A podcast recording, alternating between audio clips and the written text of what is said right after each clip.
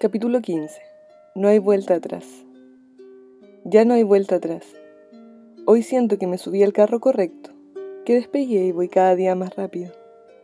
Mientras más confío, más puertas y ventanas se abren. Quizás se van a sorprender con lo que les voy a contar a continuación, pero es una parte de lo que estoy viviendo hoy. ¿Están sentados? Imagino que sí. Acompáñenme, que necesito desahogarme. Tener fe Qué palabra más pequeña, pero con tanto significado al mismo tiempo. Como les decía, siento que ya inicié el camino de mi sanación. Y lo digo súper en serio. Me he sentido tan bien que he bajado la dosis de los remedios, cosa que hasta hace un par de semanas era imposible. Desde hace tres años, más o menos, a causa de que mi pie derecho tiritaba mucho, me adapté para manejar el EVA con el pie izquierdo. Hace una semana volví a manejar normal. Volví a ver a MJ. Conversamos harto nuevamente. Y me dijo que tengo que escribir una carta a XY, el bebé de mi mamá que me acompaña. Y lo mismo debe hacer mi mamá. Agregó que a la semana me sentiría rara y que el proceso dura en total seis meses. Coincidentemente, en seis meses más es mi cumpleaños número 33. Y hay algo sobre ese día que siento desde que soy muy chica. Siempre he pensado que ese día mi cuerpo y mi alma dejarán de ser uno. Y todo parece encajar perfecto. Porque si eso es así, para el día de mi cumpleaños XY se habría ido. Para seguir con las coincidencias, algo que me incomodaba era recibir una pensión vitalicia por una enfermedad que no tengo. O no tendré en realidad. ¿Recuerden que les contaba que atenderé pacientes gratis? Bueno, todo calzó perfecto. Cuando crucé los datos, pacientes atendidos gratis versus pensión vitalicia. Gracias, le dije al universo. Además, voy a volver a trabajar en lo que me apasiona, que es ayudar a través de la medicina. Esta semana me llamaron a dos entrevistas. Hoy existe una ley de inclusión laboral para personas con discapacidad. En resumen, me siento ayudando en lo terrenal, con las consultas gratis, y en lo espiritual, aportando a creer a través de lo que he escrito. Y en ambos ejemplos, mi Parkinson es el gatillante. Ayudar y al mismo tiempo ayudarme. Gracias. Y por último, pero no menos importante, Flight. No quiero saber nada más de ella y tampoco quiero verla. Lo único que sabía de él era eso.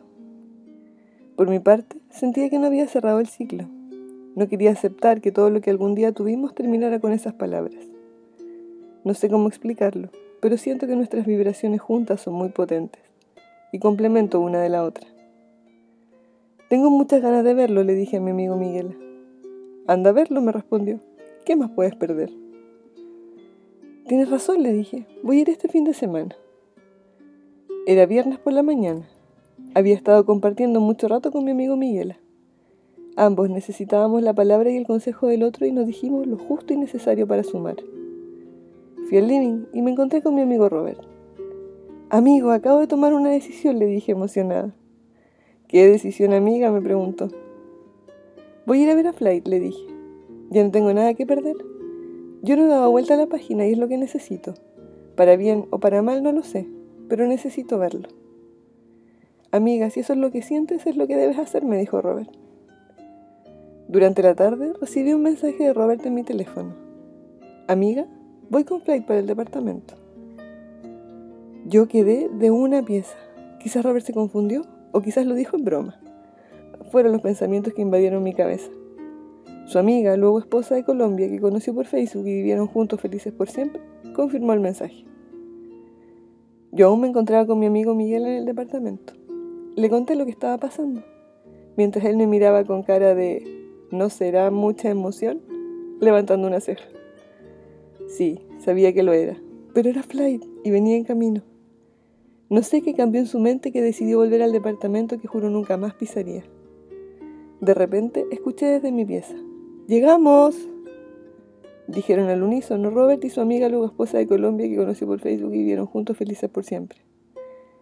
Yo sentí mi corazón latir tan fuerte que casi se me sale por la boca. Respiré hondo y caminé hacia el living. Me dolía la guata, estaba nerviosa y emocionada al mismo tiempo, pero no quería que se me notara así que actué lo más normal que pude. Cuando lo vi, las mariposas volvieron a chocar unas con otras. y sentí como la energía me recorrió entera, desde las piernas hasta llegar a mi cabeza. Intenté ocultar mi sonrisa de oreja a oreja, y el temblor, por supuesto. Hola, ¿cómo estás? le dije. Bien, ¿y tú? respondí. Fue un reencuentro un poco tenso al principio. Sentía que no me quería ni mirar, y no estar a menos de un metro de mí, como si estar más cerca activara el campo de atracción del cual no iba a poder salir. Pasaron las horas y el hielo de a poco se rompió. Volvimos a conversar. Estuvimos despiertos hasta el otro día. Nos reímos porque sí, porque no y por si acaso, pero siempre guardando distancia. Y al menos yo recordé lo bien que lo pasábamos juntos. Le conté de la vez que le había mandado el mensaje, comillas, te extraño, y sé que me estás escuchando. Quería saber si le había llegado. Me llegaron muchos mensajes como ese. Más de una vez apareciste en mi cabeza. Piensas muy fuerte, me dijo. Se quedó en el departamento no solo el viernes, también el sábado, el domingo y el lunes. ¿Se preguntarán si pasó algo más? La respuesta es no. Me dijo que si ambos dábamos vuelta a la página podríamos ser amigos. Si eso quiero, respondí. Ahora, que esto queda entre ustedes y yo. Creo, siento y pienso que lo que nos une va más allá de una simple amistad. Es vibración, es energía, es atracción.